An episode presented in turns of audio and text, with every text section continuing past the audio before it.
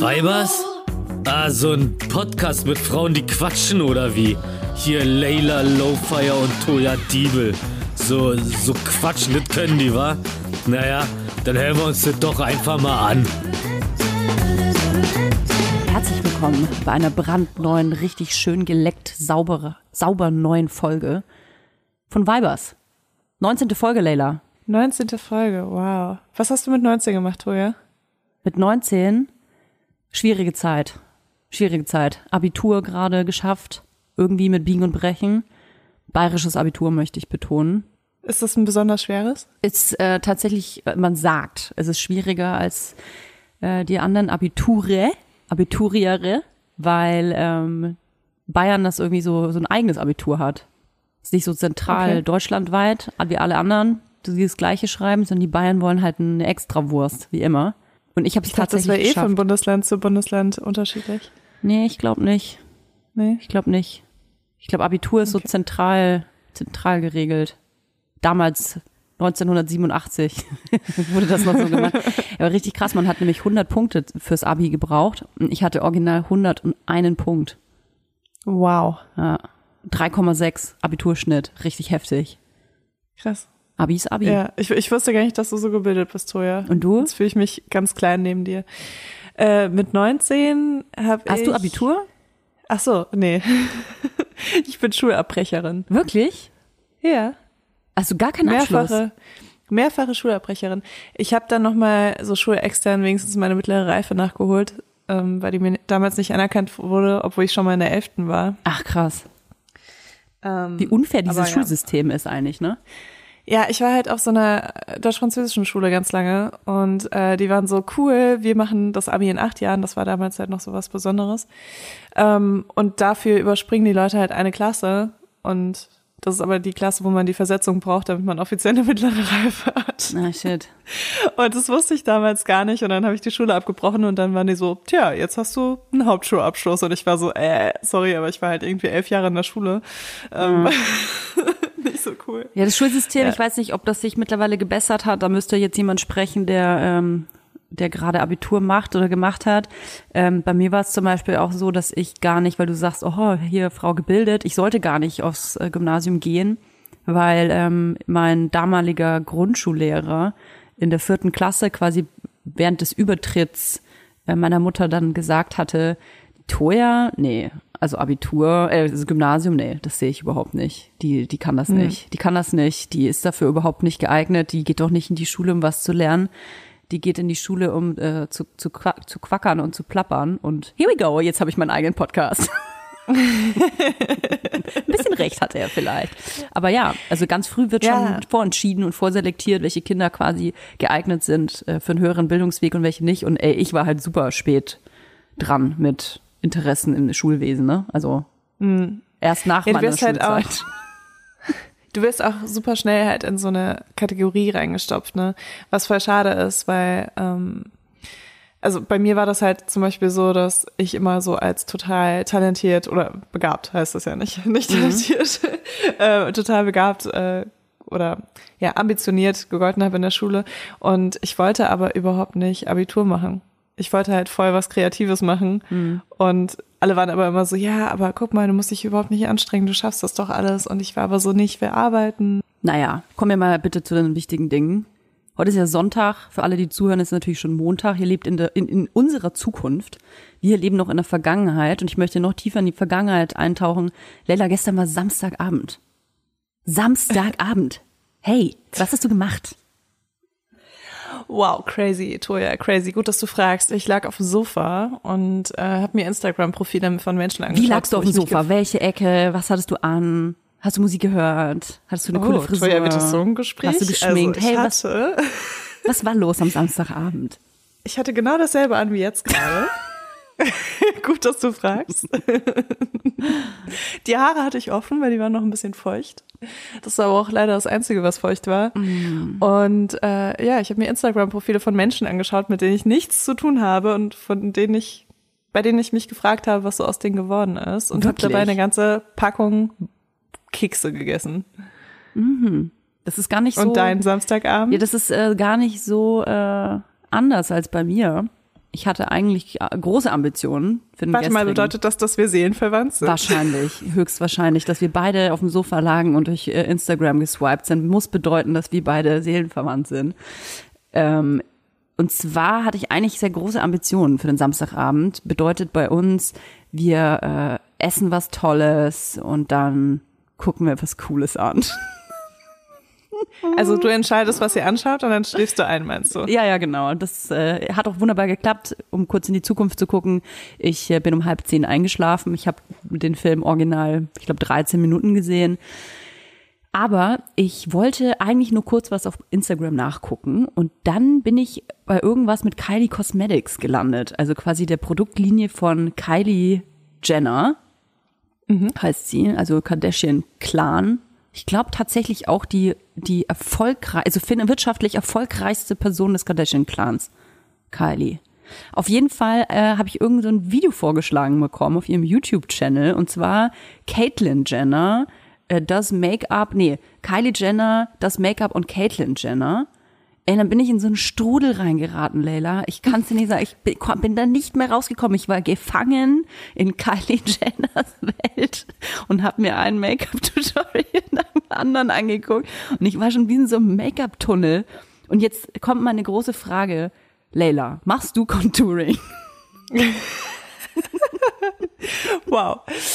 Also ich hatte äh, mit nicht so einem ganz so deepen Podcast heute gerechnet, aber das untertrifft meine Erwartungen bei beiden. Äh, Toja, ich äh, betreibe kein Kardashian-Jenner-Contouring, aber ich benutze was auf meinen Wangen. Ist das schon Contouring? Ja, pass auf, also weil das Ding ist ja, man tut es ja immer so ab, ne? Also diese ganze, diese ganze oberflächliche Make-up und äh, Schminki-Welt, man macht immer so, ach ja, es interessiert mich überhaupt nicht und so und das sowas gucke ich mir nicht an. Aber ey, wenn man dann mal so fünf, sechs Minuten geguckt hat, dann ich schwöre euch, man gerät in diesen Strudel und man kommt da Ich nicht mehr kenne diesen Strudel total. Ich will das auch überhaupt nicht abwerten. Richtig krass. Und dann konnte ich nicht mehr meine Augen abwenden von dieser Pinselei im Gesicht. Und äh, Caitlyn Jenner hat Kylie Jenner nämlich dann gefragt, äh, was, wie wichtig ist Contouring für dich? Und dann meinte Kylie Jenner, ähm, früher habe ich gedacht, es äh, geht nicht ohne Contouring, aber heute weiß ich, Contouring is my life. Und dann denke ich mir, fuck, Toja, ich glaube, ich, ich glaub, du hast da was ganz Großes verpasst. Ich glaube, ich mache morgen mal Contouring. Machst du nie Contouring?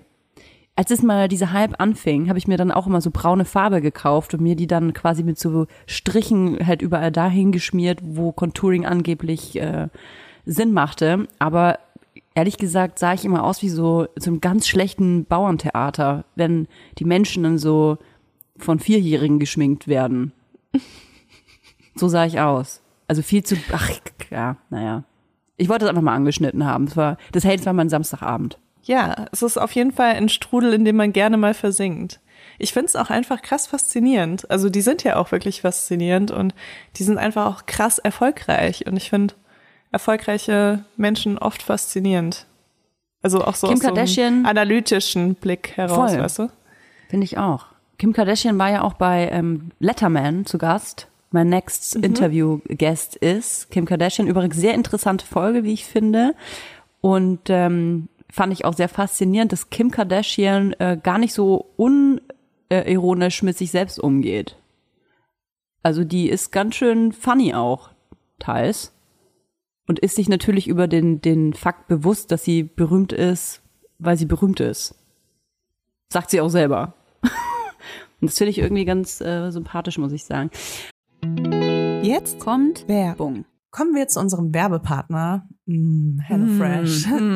Also wir sind ja wirklich sehr treue HelloFresh-Kunden. Ja. Und HelloFresh äh, sind uns auch sehr treu. Oh ja. Ich glaube, wir machen schon Werbung für HelloFresh, seitdem es Vibers gibt, was jetzt bald vier Jahre sind, Toja. Wahnsinn. Voll krass.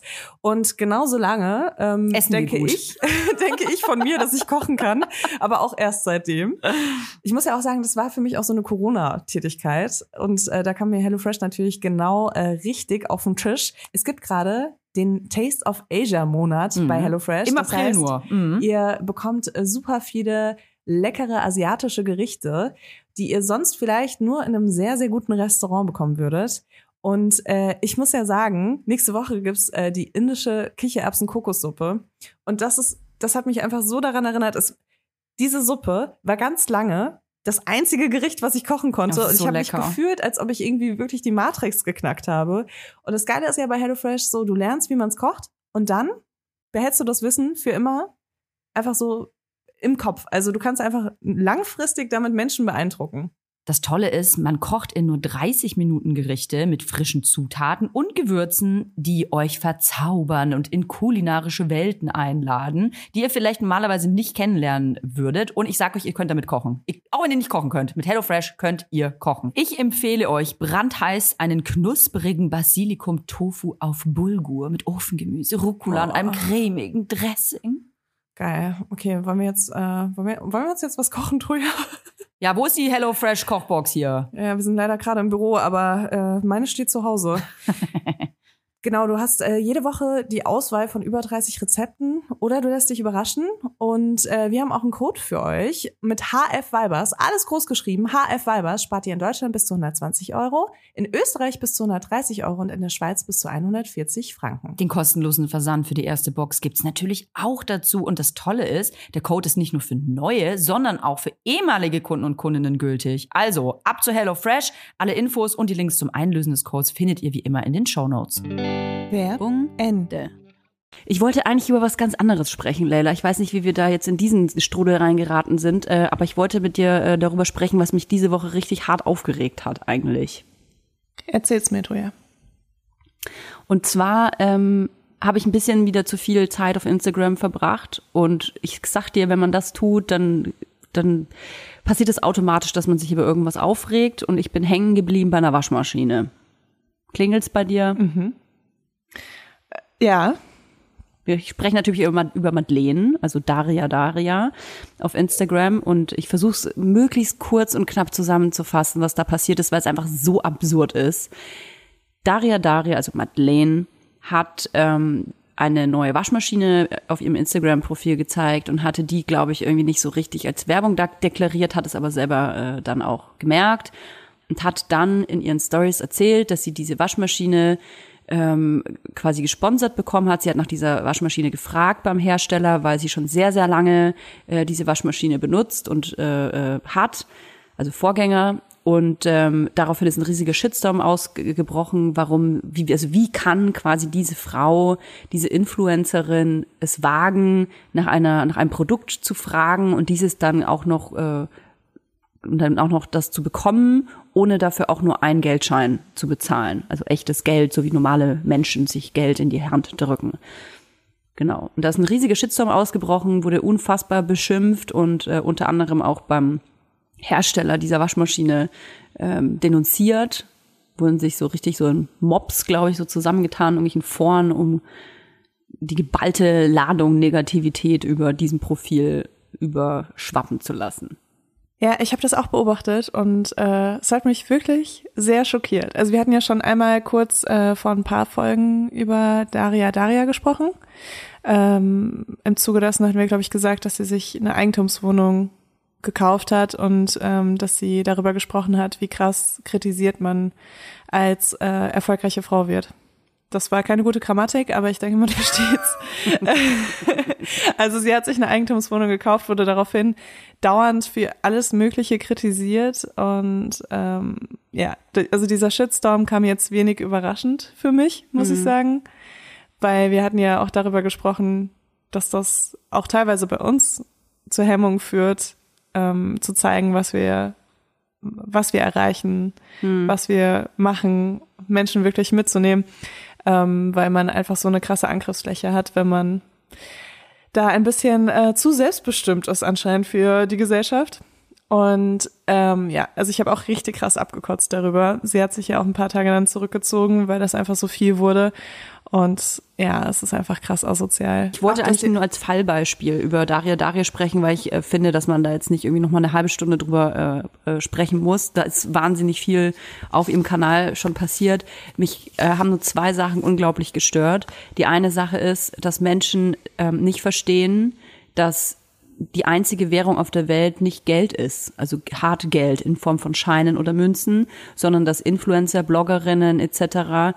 Ähm, für jedes Teil, das bei ihnen in der Wohnung steht oder am Körper hängt, auch eine Gegenleistung erbringen müssen. Also es wird oft gemeint, dass Menschen, die eine große Reichweite haben, irgendwie alles in den Arsch geschoben bekommen und vor allem umsonst bekommen und es entspricht nicht der Realität. Also es muss immer eine Gegenleistung ähm, ähm, eine Gegenleistung ähm, erbracht werden.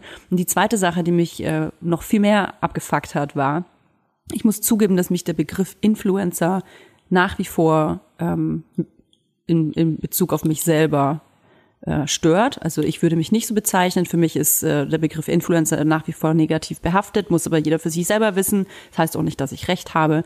Was mich aber sehr stört, ist, dass vor allem Menschen, die vermeintlich alles richtig machen oder versuchen, ja, nicht jeder kann alles richtig machen, aber versuchen, viel richtig zu machen, also auf Nachhaltigkeit zu achten, auf äh, die Umwelt zu achten, auf ähm, gesellschaftskritische Themen zu achten, diese äh, quasi fast als Bildungsauftrag ähm, in das eigene Profil einfließen lassen, dass vor allem diese Menschen sehr, sehr schnell und eigentlich am schnellsten am Pranger stehen. Und deswegen kann ich das vor allem nicht verstehen, wie eine Person wie sie, also diese Madeleine, die versucht, so viel richtig zu machen, dass die dann sofort am Scheiterhaufen steht.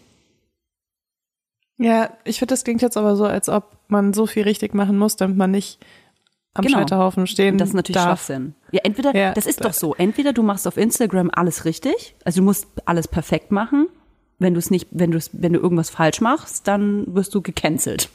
Im schlimmsten Fall. Es gibt nicht mehr dieses, diese, diese Grauzonen und diese Schattierungen. Menschen bewerten dich, entweder jemand ist gut oder scheiße. Ich finde, es gibt überhaupt nicht mehr dieses, ja, das, ich finde die Person cool, das und das, das, damit kann ich mich vielleicht nicht so identifizieren, sondern entweder alles passt oder alles ist scheiße. Mm, ich weiß nicht, vielleicht äh, in unserer Bubble würde ich sagen, Toja, aber ich denke schon, dass mhm. es auch viele große Accounts gibt, wo ähm, die FollowerInnen dann so sagen, ja, ich finde halt auch nicht alles cool, was der sagt, aber der ist irgendwie witzig oder der ist authentisch oder sonst irgendwas. Aber in unserer Bubble ist schon alles sehr darauf fokussiert, dass man wirklich so viel wie möglich richtig macht. Und das ist ja auch ein Stück weit gut so, ähm, dass man krass darauf achtet und dass man auch für alles irgendwie outgecallt und kritisiert wird. Aber ob man dann für alles einen Shitstorm bekommen sollte, ist halt die andere Sache und das finde ich halt überhaupt nicht. Und ja, vor allem ich meine, sie hat ja vor allem einen Shitstorm bekommen dafür, dass sie nach der Waschmaschine gefragt hat. Und ich verstehe das einfach nicht, dass Menschen immer noch denken, dass es irgendwie cooler wäre, wenn sie Werbung konsumieren ähm, von Produkten, die der Influencer oder die Influencerin vor fünf Minuten kennengelernt hat, mhm. als dass ähm, Menschen halt ja, aktiv oder InfluencerInnen aktiv nach Produkten fragen, die sie sowieso schon benutzen seit Jahren, mhm. äh, macht doch viel mehr Sinn, oder? Siehst du das anders? Doch, sehe ich genauso. Also vor allem, weil es einfach so ist, dass äh, in meinen Augen 90 Prozent der Influencer-Welt ähm, Scheiße verkauft ähm, und vor allem Sachen verkauft, die sie als cool als cool betiteln, aber nur weil sie dafür bezahlt wurden, etwas als cool zu betiteln. Also ich glaube, dass es nur eine sehr geringe Prozentteil äh, Prozentzahl ist, die wirklich aufrichtig Sachen bewirbt, äh, weil sie die selber richtig cool finden. Ähm, und in dieser Bubble bewegen wir uns, denke ich. Aber ich glaube, der Hauptteil der Influencer wird einfach bezahlt, um was gut zu finden. Und das ist dann letzten Endes auch meiner Meinung nach Verarsche. Und wenn es dann eben schon Profile gibt, wie so ein Profil von Madeleine, die, ähm, wie du gerade gesagt hast, ganz offensichtlich seit Jahren Produkte konsumiert, dann ist das doch die beste Werbung eigentlich, die es gibt. Total, total. Also wie kann man niemanden dafür kritisieren? Nur, also teilweise waren so Argumente wie, ähm, ja, es ist Corona, es geht einem schlecht und du postest hier dauernd äh, deinen teuren neuen Fernseher, den du geschenkt bekommen hast, deine teure Waschmaschine, die du geschenkt bekommen hast und so weiter. Also so richtig dieses, ja, nee, aber anderen Menschen geht's halt schlecht, deswegen darf es dir nicht gut gehen. Ähm, und die Leute denken halt auch, wie du schon gesagt hast, dass es halt einfach ein Geschenk ist, weißt du, so, dass sie halt morgens aufwacht und dann klingelt es an der Tür und dann kommt der Postbote und bringt dir einfach ganz viele Gaben von mhm. Firmen und die dann sagen, ey, wir, wir warten auch nichts zurück.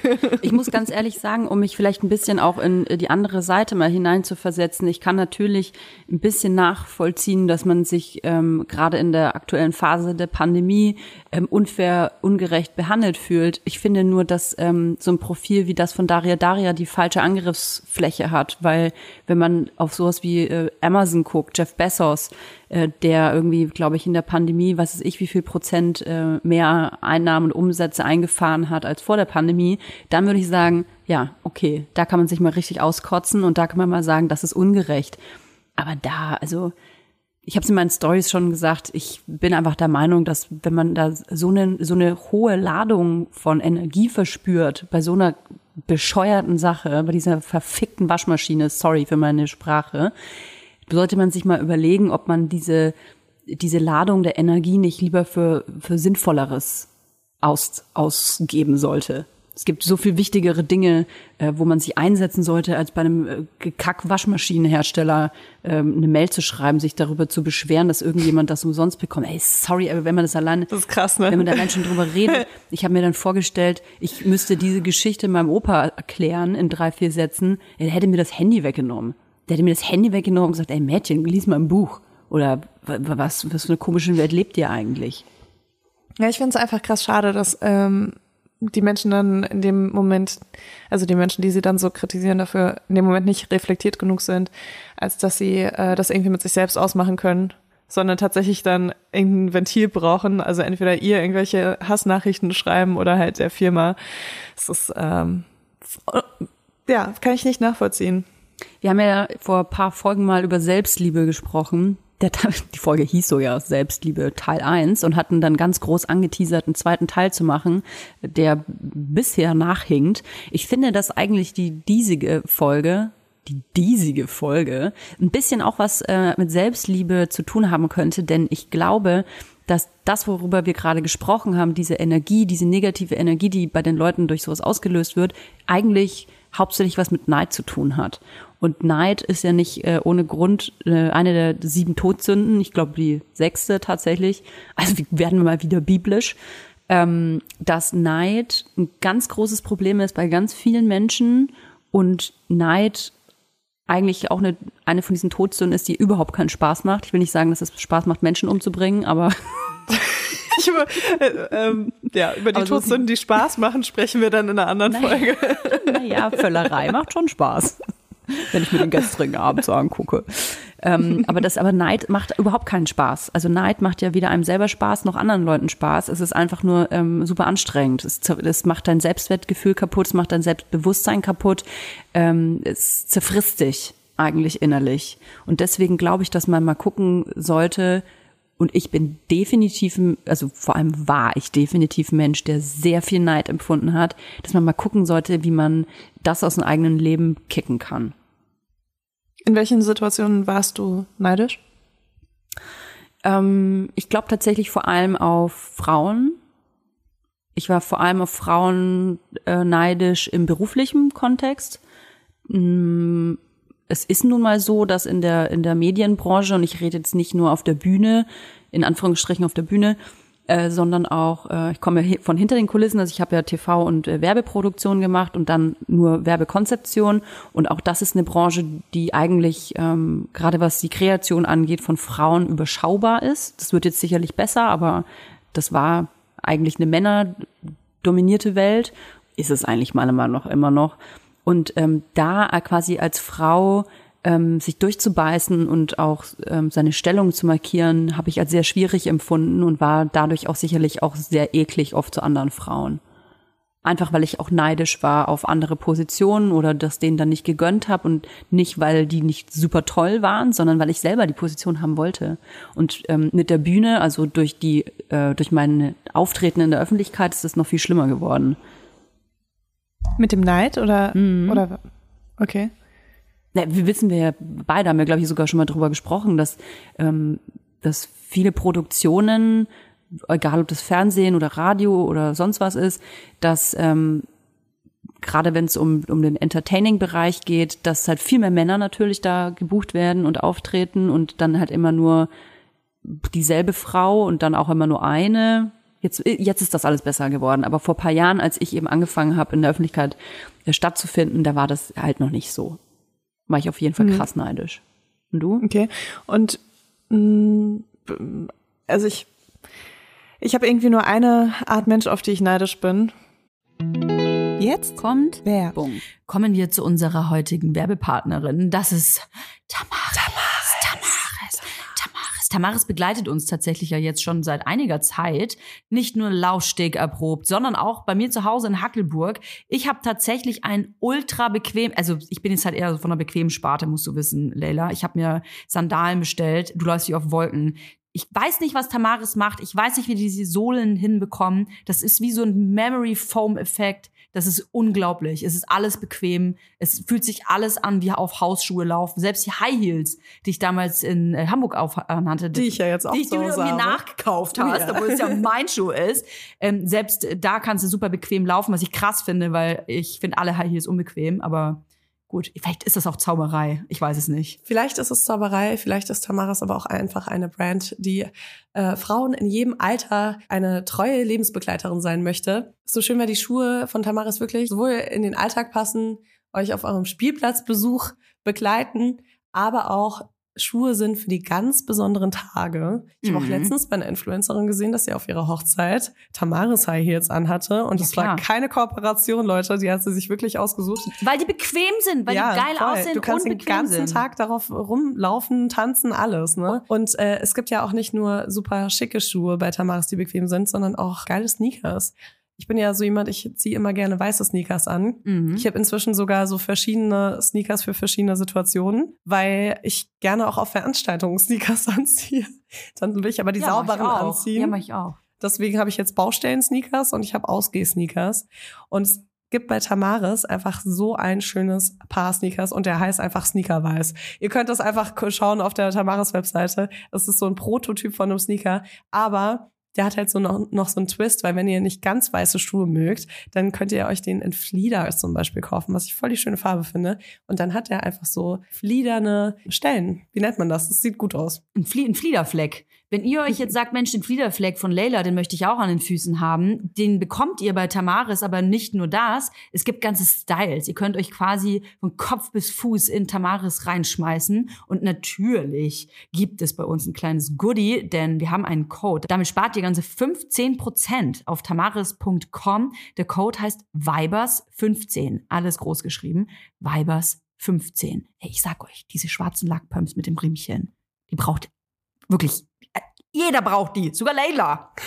Der Code ist gültig, solange ihr diese Werbung hört. Und alle weiteren Bedingungen zum Einlösen des Codes sowie den Link findet ihr wie immer auch in unseren Shownotes. Werbung Ende. Und das, ähm, es gibt so Menschen, die mir so aktiv dann schaden wollen. Also die irgendwie uncool sind oder die auch so aktiv lästern. Und wenn die erfolgreich sind, dann bin ich krass neidisch.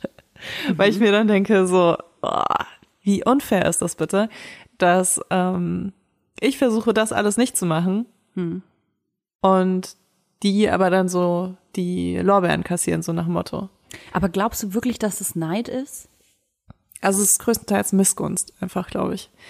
Also ich bin, ich bin jemand, der sich extrem mit anderen Menschen über deren Erfolg freut. Also wenn ich äh, auf das Instagram-Profil Daria Daria gehe und sehe, dass sie sich eine geile Eigentumswohnung gekauft hat und die jetzt richtig schön einrichtet und äh, anscheinend auch irgendwie eine stabile Beziehung hat und ein Unternehmen, was gut läuft, so dann denke ich mir, geil, weil dann kann ich das auch schaffen. Weißt du? Oder wenn meine beste Freundin irgendwie befördert wird, dann äh, rufe ich sie an und feier die halt, ne? So, weil das fühlt sich an, als ob ich das auch ein bisschen geschafft hätte. Ähm, aber es gibt halt Menschen, bei denen empfinde ich das halt überhaupt nicht. Also da kann ich mich einfach nicht mit denen freuen. Und Aber das sind dann nur Leute, die dir schaden. ja, die mir schaden oder die ähm, in meinen Augen einfach nicht cool sind. Ja. Ja, also, Ja. weißt du, so Leute, die halt, wo ich weiß, okay, ja, jedes Mal, wenn ich mit dieser Person spreche, lästert die über irgendjemanden, wo ich dann zwei Tage später sehe auf Instagram, dass die miteinander abhängen. Weißt du, so Menschen gönne ich das irgendwie nicht, wenn die erfolgreich sind. Ja, ich weiß gar nicht, ob das so typischer Neid ist. Ich, ich kann das auf jeden Fall total nachvollziehen. Es ist ja ein Unverständnis, warum jemand durch Fehlverhalten in dem Sinne Erfolg hat. Dass man, das ist ja eine, un, eine un, ungerechte Welt dann in den eigenen Augen. Ja, ja, ich glaube, das ist auch eher mein Drang nach Gerechtigkeit als Neid.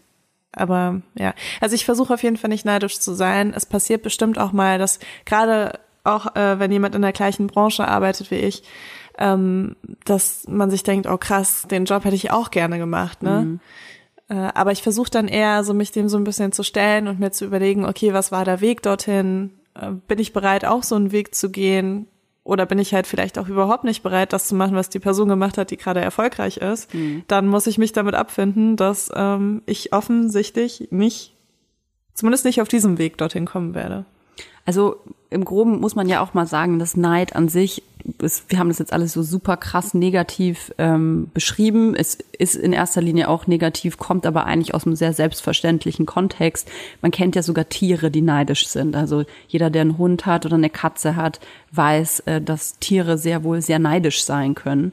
Jeder, der ein. Haustier und ein Kind hat, weiß auf jeden Fall, dass Tiere Ja, sehr genau. neidisch sein Die, die tun sich auf jeden Fall gar nichts. Kleinkinder und Ja. Tiere tun sich gar nichts in Sachen Eifersucht.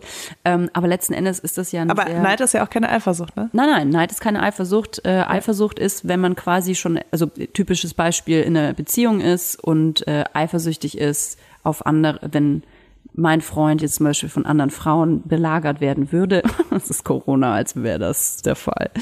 Ähm, aber das wäre eine Eifersucht, also wenn quasi schon was in deinem Besitz ist, in Anführungsstrichen, und ähm, Neid ist ja etwas, ähm, man beneidet etwas, was man selbst nicht hat. So. Und Neid ist aber eigentlich eine, eine biologisch gesehen, evolutionär gesehen, was sehr selbstverständlich ist, weil es auch das Überleben sichert und die Fortpflanzung sichert, indem man guckt, dass man selber immer mehr hat als der andere ähm, und das dem anderen auch wegnimmt, im schwersten Fall. Dem man einfach mit seiner Keule in die Höhle nach nebenan geht und dem eine überzieht. Richtig. Sichert man das das, ist jetzt meine, meine Höhle.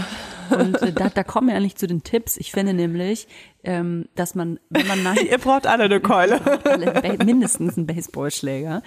Ähm, ich finde, dass, ähm, deswegen habe ich auch erzählt, dass ich selber so überkrass na- neidischer Mensch war, ähm, aber natürlich selber festgestellt habe, dass das meinem Selbstwertgefühl und damit sind wir wieder bei der Selbstliebe absolut, ähm, absolut geschadet hat.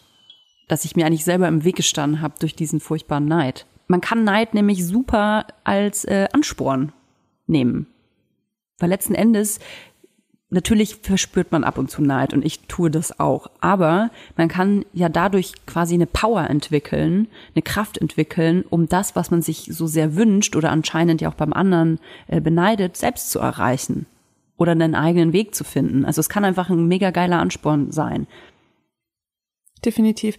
Ich finde auch, also bei mir war das so, ähm, dass ich noch weniger neidisch und eifersüchtig wurde, als ich so ein bisschen meinen Weg festgelegt habe und so meinen Platz auch gesehen habe.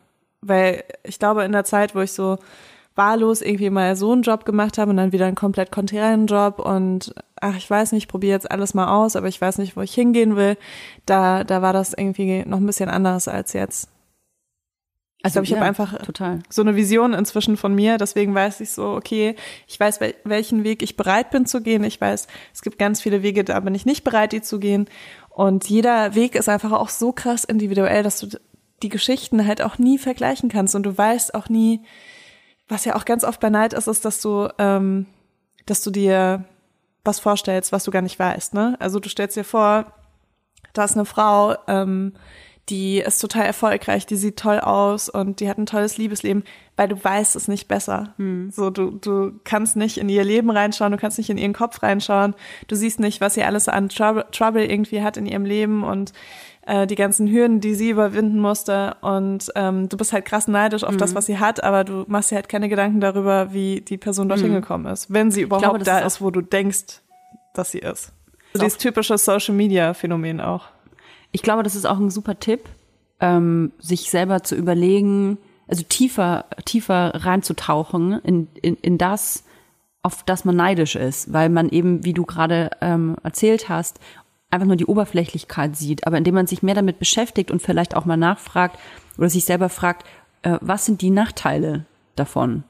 Also was hat die Person für Nachteile ähm, durch das, was sie tut? Und ich glaube, dass einem das ähm, auch mal diese, diese rosarote Brille, Neidbrille von den Augen reißen kann. Ja, und ich meine, man kann sich auch durch Neid extrem zum Affen machen, ne? Und, ey, so blöd das klingt, ne? Ich weiß, es ist ein einfacher Satz, aber es ist ähnlich wie dieser Satz, wenn man schlecht drauf ist, dass man sich, dass man mal in den Spiegel lächeln soll. Das gilt jetzt natürlich nicht bei irgendwelchen depressiven äh, Phasen und Verstimmungen, sondern wirklich, wenn man einfach nur gerade mal grantig ist. Ich meine, diese Situation.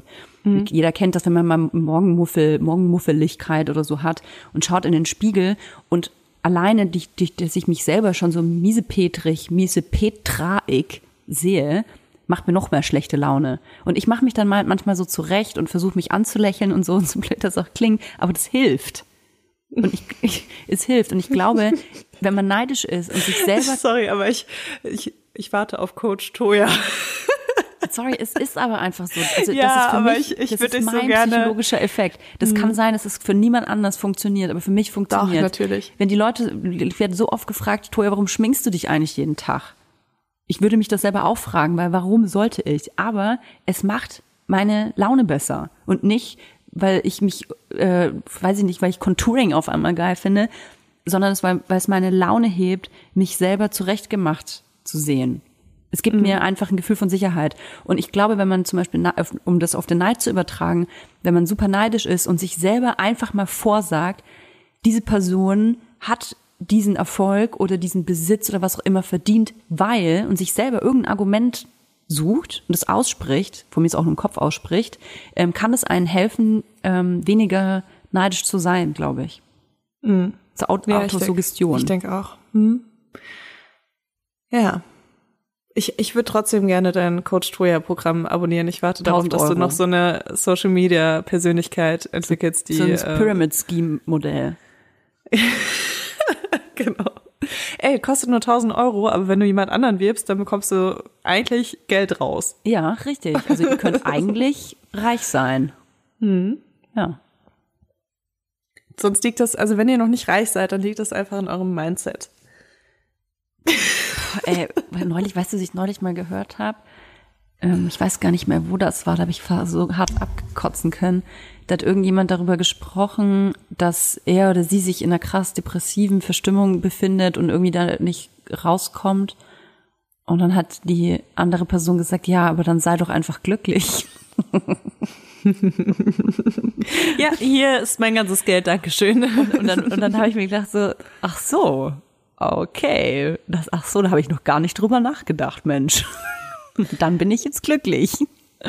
Ich find's halt auch so krass, dass es halt wirklich Menschen gibt, die halt noch nie im Leben, also ich kann mir das halt nicht vorstellen, weil ich da so subjektiv denke, ähm, die noch nie im Leben irgendwie so Depressionen hatten oder so. Und Ey, Glück, dass Glück. sie- das, da muss ich echt ja. sagen, schön, schön, dass es so ist. Voll, aber ich, ich kann mir das halt nicht vorstellen, dass es diese Menschen gibt, weil ich meine, im Endeffekt musst du ja dein ganzes Leben lang noch nie irgendwie auch nur mal eine depressive Phase gehabt haben, um so Sachen sagen zu können. Das ist auch irgendwie geil, dass es die überhaupt gibt und vielleicht werden wir ja irgendwann wiedergeboren und dann hoffe ich, dass ich auch so jemand bin, der dann sagt, ey, hast du schon mal probiert, einfach morgens ein bisschen früher aufzustehen? Oder überhaupt aufzustehen. Oder überhaupt aufzustehen, ja.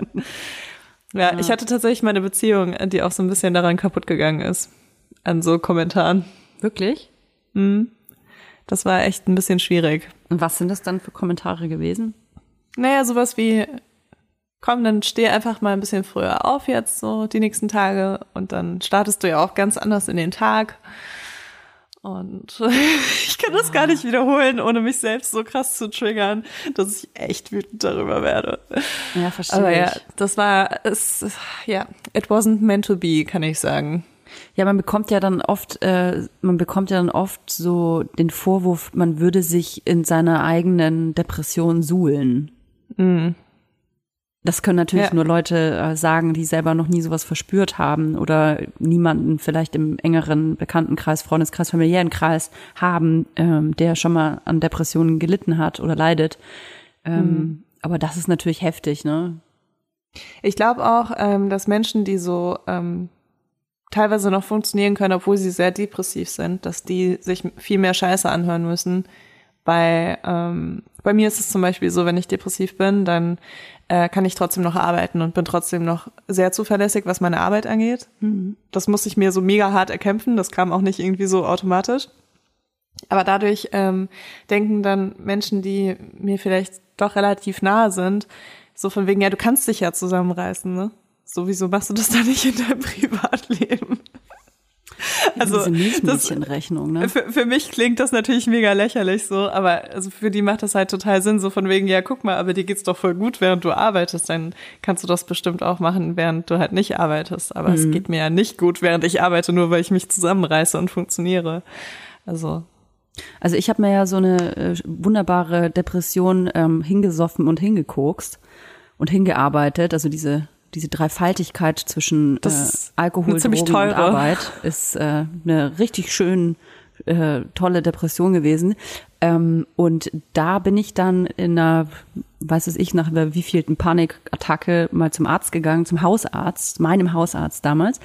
Und ähm, dann saß ich da und ich weiß nicht, ob du das kennst, dass wenn man dann darüber sprechen muss bei, bei einem Arzt oder bei einer Ärztin, dass man dann sofort in Tränen ausbricht. Also bei mir war das auf jeden Fall so. Ich konnte überhaupt nicht da über meinen, über meinen mentalen Zustand sprechen bei einer, bei einem medizinischen Fachkraft, ohne komplett direkt in Tränen auszubrechen. Ich konnte gar nicht reden.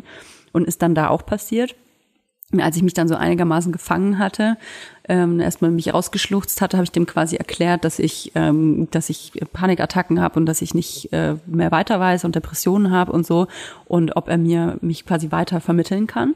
Und dann hat er mich angeguckt und hat so, weiß ich noch ganz genau, dann hat er so den Kopf geneigt und gesagt, also wissen Sie was, so wie Sie aussehen, Sie haben doch keine Depression. Ey, Leila, und ich habe ich hab, hatte mich grad, mir gerade irgendwie meine Seele ausgeheult und ich saß da wirklich mit der Kinn, Kinnlade unten und habe die ganze Schminke so verschmiert und habe so, okay, das ist quasi jetzt seine Diagnose. Krass, ey. Vor allem, was ich nicht verstehe, Toja, ne? Weil ich geschminkt, also, um, um es zu Ja. erklären, weil ich geschminkt war und gemachte Haare Okay. hatte. ja. Ja. Gegenbeispiel, ne? Als ich ähm, hier meine Schilddrüsenkrankheit bekommen habe, hatte ich eine richtig krasse Depression so auf einmal, aber ich wusste irgendwie, dass es physisch ist, weil ich hatte schon Depression vorher und ähm, also war mir sicher, dass es irgendeinen medizinischen Grund dafür gibt, ne? Weil es hat sich Was halt komplett anders Kör- einen körperlichen äh, Ja, Grund du? Hm? Genau, weil es hat sich komplett anders angefühlt als jede Depression, die ich hier hatte. Und ich würde schon sagen, dass ich mich da selbst auch so gut spüre, dass ich das unterscheiden kann. Dann bin ich also zu meinem Hausarzt als erstes gegangen ne, und habe ihm das erklärt und meinte so hier, ähm, was alles ist und ähm, habe auch gesagt, dass ich mich mit Depressionen ein bisschen auskenne und dass ich aber das Gefühl habe, dass es irgendwas anderes medizinisches sein muss, weil es war irgendwie auch so krass schwankend und ich habe festgestellt, also ich hatte so richtige körperliche Veränderungen mit allen Gemütszuständen und so weiter. Also es hatte offensichtlich miteinander zu tun und es wäre schon krass gewesen, ähm, wenn das halt ähm, alles nur mental gewesen wäre.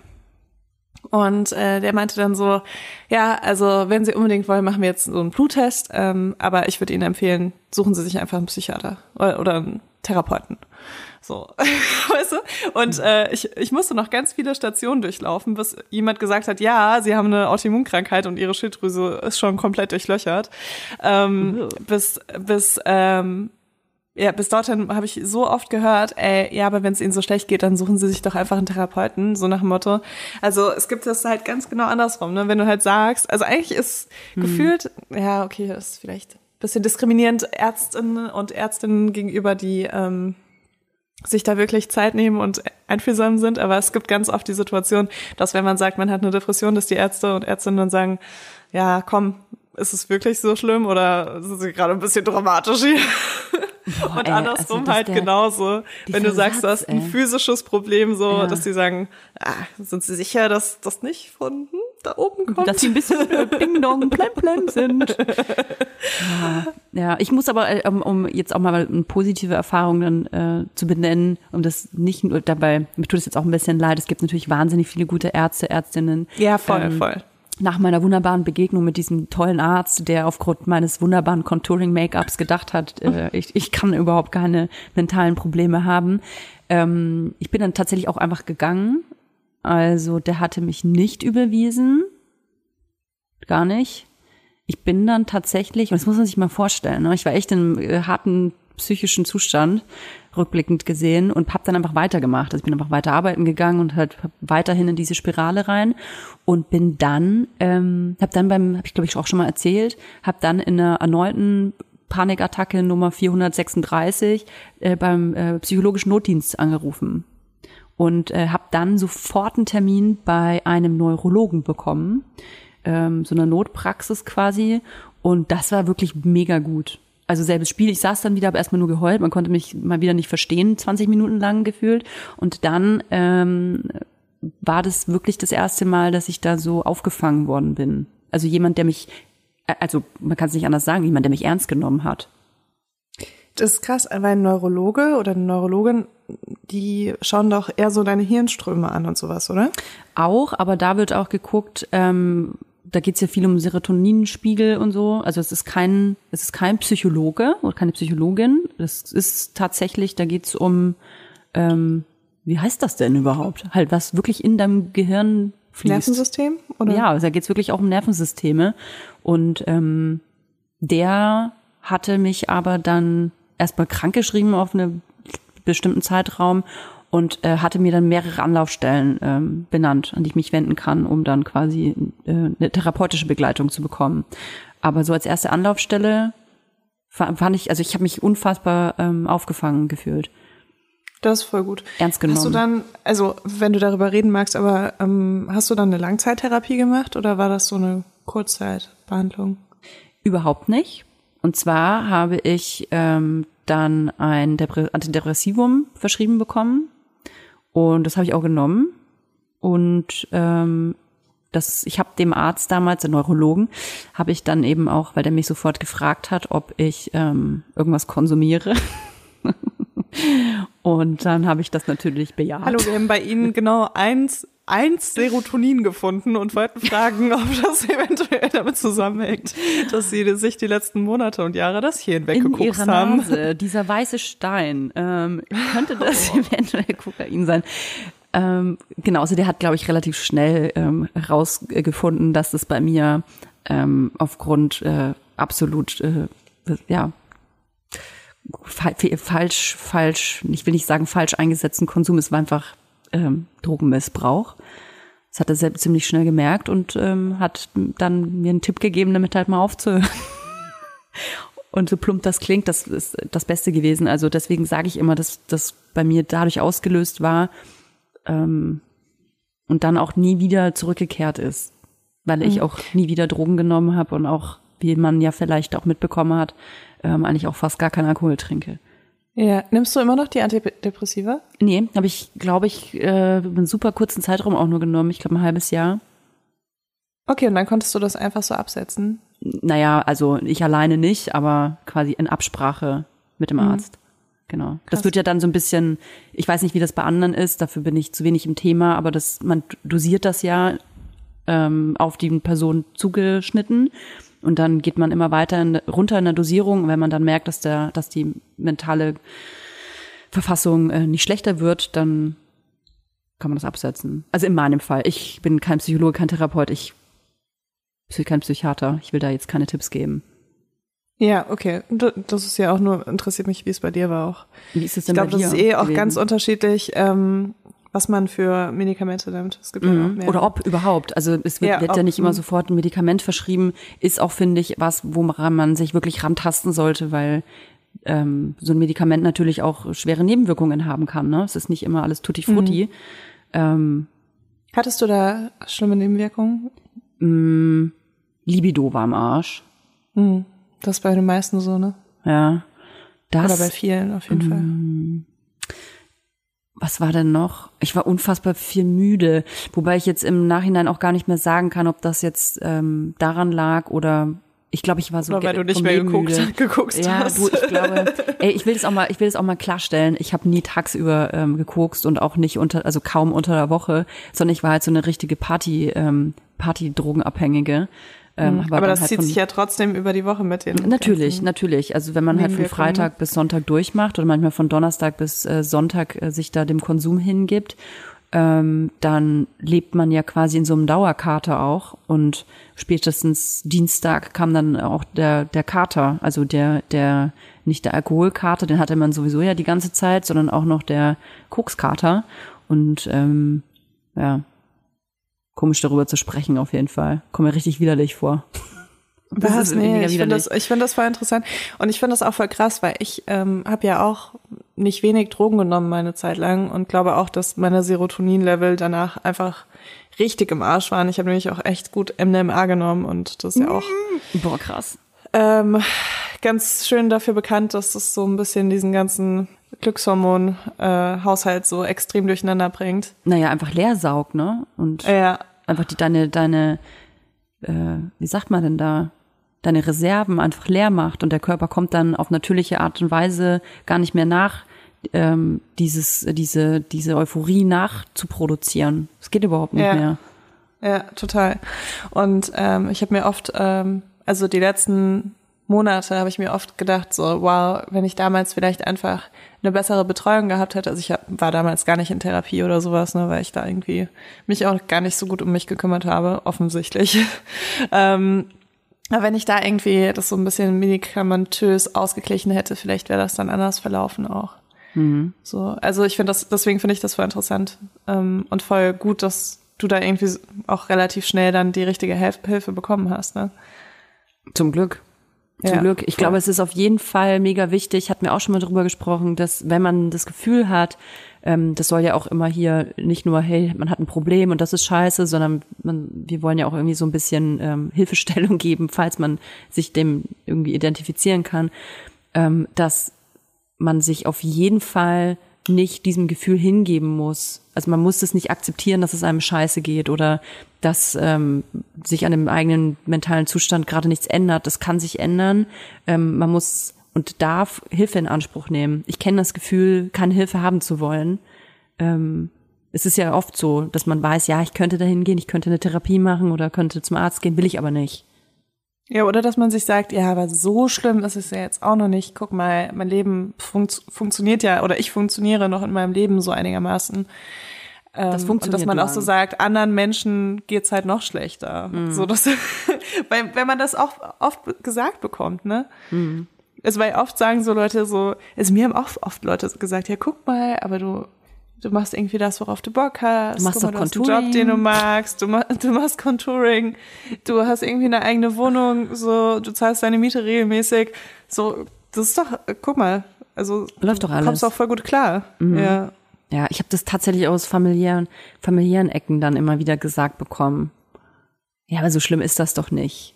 Ja, Mensch, uns Kopf hoch. früher allen schlecht und Ja, niemand immer- ist immer zum dieses- Arzt gegangen. Boah, ich weiß halt noch dieses, ähm, weißt du, das ist halt, glaube ich, auch das Problem, warum man dann oft auch mit Familie nicht über den eigenen Gemütszustand spricht, wenn der schlecht ist, weil dann halt oft als erste Reaktion kommt und nicht, weil die Familie irgendwie einem äh, was Böses will oder einen nicht ernst nimmt, sondern es kommt halt super oft als Reaktion, ach komm, so schlimm ist es doch gar nicht. Oder Kopf hoch, das wird schon wieder. Und das ist halt, ich kann nur von mir spre- sprechen, aber es ist halt in so einer Situation genau das Falsche. Man will dann nicht hören, ach Kopf hoch, es wird schon wieder. Nee, in dem Moment ist es halt über, ist es halt mega scheiße und ich will den Kopf hängen lassen und nichts wird schon wieder. Ne? Ja, was man, was man gerne hört in so, ne, so einer Situation, sollten wir vielleicht mal sagen, äh, Oh ja. ist zum Beispiel, ähm, wie kann ich dich unterstützen?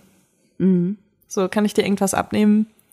Ähm, wenn du reden magst, dann höre ich gerne zu, ohne dir auch Mhm. Ohne zu Hilfestellung bewerten, geben zu müssen. ich, ne? auch. Ja, ja. Ich glaube, dieses Bewerten ist halt auch das, das, ich, ich muss dir ganz ehrlich sagen, ich glaube, ich hätte keine Bewertung, egal in welche Richtung, damals gut aufgenommen. Mhm. Ich wollte einfach nur, dass man mir zuhört ähm, und quasi den, den, den Status, den ich, den, mentalen Status, den ich hatte, dass man den einfach akzeptiert erstmal. Ja, was ich auch ganz schlimm fand, ähm, wenn ich irgendwie in so schlechteren Phasen war, ähm, war, wenn ich gesehen habe, wie Leute daran verzweifeln. Also an meinem Zustand auch noch verzweifeln, so dass ich denen gegenüber auch noch so eine Art Verpflichtung hatte. So, dass es mir besser gehen muss auf einmal, damit die Menschen auch nicht mehr darunter leiden. So, ich meine, ich verstehe das. Ich bin auch jemand, der manchmal zu empathisch ist in Situationen und dann denkt, oh nein, aber ich will, dass es allen Menschen, die ich liebe, die ganze Zeit gut geht. Aber wenn man dann anfängt, äh, natürlich ähm, das so weiterzugeben an sein Gegenüber, dann ist- kann das auch echt zu noch mehr Druck führen. Ich habe noch eine Frage an dich, Ja. Toja. Ähm, du bist ja jetzt 31? Ja, ne? Genau. Puh. Ich werde 32. Ich werde dieses Jahr 32. Ja, aber das ist noch dass noch äh, zwei Pandemien hin, bis, bis du dann 32 wirst. Das sind noch zwei Mutanten Coronaviren. Ja, Bis ich auf jeden Fall 32 mindestens. werde. Wieso? Ähm, hat sich bei dir irgendwas verändert? Also so um die 30, ich weiß es nicht, dass das nicht mit, einem, mit dem 30. Geburtstag kommt, aber gut, du hast jetzt natürlich auch ein Kind bekommen, das verändert einen, glaube ich, auch nochmal krass. Aber hast du das Gefühl, dass du jetzt irgendwie so eine andere Frau bist als vor fünf Jahren oder vor drei Jahren sogar? Ich glaube, ich bin jede Woche eine neue Frau, ehrlich gesagt. Oder äh, spielst du Das klingt wirklich, gesund. Oder spielst du das, spielst du jetzt wirklich auf die 30 an? Also, weil man 30 wird und in einem anderen Jahrzehnt lebt, quasi im eigenen Nee, Leben. ich meine einfach so, also symbolisch die 30, weil manche, Ach so, mhm. manche Frauen werden bestimmt schon mit 25, 30 und andere mit 42, weißt du? Mhm. Aber dieses, äh, was man so klischeemäßig im Kopf hat, wenn man sagt, ja, eine Frau wird 30, ähm, hast Mhm. du so eine Entwicklung durchgemacht? Also hättest du mich mit 20 gefragt, dann hätte ich gesagt 30, da bin ich ja quasi schon fast tot, so alt wie ich da bin. Und das war überhaupt nicht so. Also ich weiß nicht, was man, was andere Frauen sich für, für, für Forderungen stellen an dieses Alter, dass man noch erwachsener sein muss, dass man, weiß es ich, was man da alles geschafft haben soll, einen Ring am Finger haben muss, wie viel Kinder und Eigentum man haben muss. Ähm, ich glaube, dass bei mir das nicht eingetroffen ist, einmal wegen dem Kind, weil ich ein Kind äh, bekommen habe im Sommer davor und demnach so viel mit anderen Dingen beschäftigt war, dass mir der eigene Geburtstag und somit die 30 irgendwie so dermaßen Latte war. Also ich hatte einfach andere Probleme. Aber jetzt so mm, psychologisch gesehen, man, dass man nicht mehr in den Zwanzigern ist, nee, überhaupt nicht. Und ich glaube aber auch aus dem Grund, weil die letzten Jahre meiner Zwanziger so exzessiv waren und so unruhig auch waren und so unsicher, dass ich so wahnsinnig glücklich darüber bin, dass sich das gelegt hat in meinem Leben. Also dass Okay, ich, so ich hätte das vielleicht ein bisschen besser Hafen definieren hab. müssen, weil ich glaube, wir haben so ganz unterschiedliche Klisch- Klischee-Vorstellungen von dieser Mhm. 30-Werden-Nummer. Aber also wenn ich daran denke, denke ich eher so, dass Frauen halt gelassener werden, Mhm. dass sie irgendwie mehr wissen, wo sie stehen, wo sie stehen wollen, irgendwie sich weniger rechtfertigen, ähm, Ach so, so ein bisschen immuner sind vor diesen ganzen äh, stereotypischen Erwartungen, die man Frauen gegenüber hat. Also ich meine, glaube ich, gar nicht das, was du meinst. ich, ach so, hm. du meinst, dass Weißt man auch eher ernst so- genommener wird, weil man nicht mehr in den 20ern Ja, und sich ist. selbst auch irgendwie so ein bisschen ja, weniger beweisen muss vielleicht auch. Also bei mir kommt das halt daher, weil ich das ähm, aus dem Freundeskreis und Arbeitsumfeld ähm, gewohnt war, dass Frauen um mich herum gesagt haben, oh Gott, ich werde bald 30. Also es immer gesagt wird, oh Gott, oh Gott, dann bin ich ja nicht mehr so jung. Ähm, Krass, also ich, glaub- freue mich da richtig drauf. Ne? ich glaube, es ist aber un bei unglaublich vielen Frauen so, dass ähm, eine Zahl wie die 30 oder die 40, ähm, dass das äh, irgendwie noch ein Problem im Kopf ist, weil das natürlich nicht wirklich was ändert, ob du jetzt 39 oder 40 bist, sondern weil das natürlich so eine Zahl ist, die dir dann vor Augen schwebt. Und man sich vielleicht selber auch gewisse Erwartungen ähm, zurechtgelegt hat. Aber ja, ich fühle mich großartig, wenn das, wenn es die Endfrage war. ja, Ich bin das ist meine 31 Frage. und, und fühle mich super. Freu dich, freu dich, cool. älter zu werden. Ey, es ist doch auch geil, älter zu werden. Man, man lernt doch immer so viel dazu jedes Jahr. Man entwickelt sich weiter, darf sich weiterentwickeln, weiterbilden. Im supi. besten Fall. Im besten ja, Fall. Voll, voll.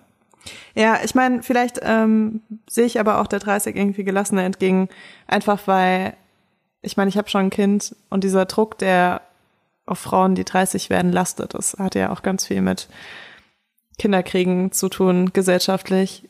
Und das ist auf jeden Fall was, worüber ich mir keine Gedanken machen muss. Ich finde, darüber könnten wir aber tatsächlich mal in äh, späteren Folgen drüber sprechen, denn ähm, ich glaube, dass es ein großes Thema ist für Frauen in unserem Alter, um die 30, die noch keine Kinder haben, die vielleicht auch nicht zum aktuellen Zeitpunkt Kinder wollen, die aber die, die natürlich die Frage im Kopf haben, ähm, wann kümmere ich mich denn eigentlich um die Reproduktion?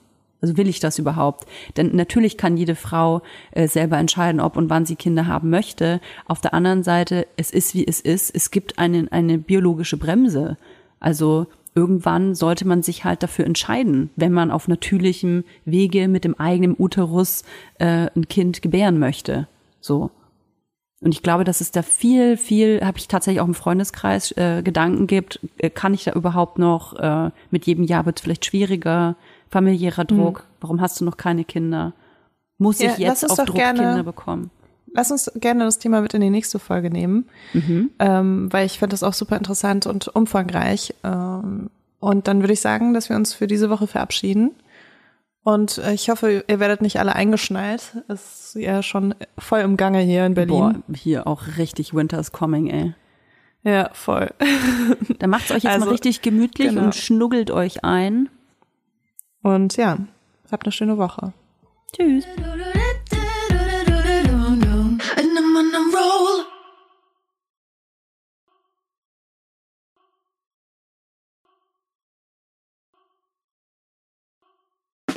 Der 7-One-Audio-Podcast-Tipp. Hallo, ich bin Lynn. Und ich bin Leo. Ihr kennt uns vielleicht schon vom True Crime Podcast Mord auf Ex. Eigentlich sprechen wir da ja jede Woche über Verbrechen. Aber da gibt es ja noch ein anderes Thema, das die Menschen und uns schon immer fasziniert hat. Die Liebe. Krasse Geschichten, die wirklich passiert sind. Bonnie und Clyde zum Beispiel. Cleopatra und Caesar Oder Diana und Charles. oder halt Camilla. Liebe gibt's bei True Love aber auch nicht nur im klassischen Sinne. Es geht auch um Familie, um die Liebe zum Beruf oder sich selbst oder Freundschaft. Am besten sind ja auch eh die Filme, wo dann am Ende steht, nach einer wahren Begebenheit. Das sind so Geschichten, die kannst du dir eigentlich gar nicht ausdenken. Ja. Und das gibt's jetzt eben als Podcast. Und das Ganze heißt True Love. Ja, der Name sagt's eigentlich schon. Aus True Crime wird True Love. Krasse Geschichten, Plot-Twists und verrückte Protagonisten. Es ist also in anderen Worten ein Podcast für alle, die True Crime hassen, aber auch für alle, die True Crime lieben. Macht euch bereit für ein neues Podcast-Genre, True Love. Oh, ich kann es gar nicht abwarten, euch die Geschichte zu erzählen von zum Beispiel dem Jungen, der nach seiner Mutter gesucht hat. Jahrelang, auch wenn ich wahrscheinlich dabei heulen werde. Oder die Geschichte von Sissy. Also der Film ist nichts dagegen. Ab dem 20. Oktober, überall wo es Podcasts gibt, True Love. Echte Geschichten, wahre Liebe. Voller Werbespruch, oder? Ja, aber es ist ja auch schön. Der Podcast macht ja glücklich. Ja, deswegen jetzt am besten direkt abonnieren.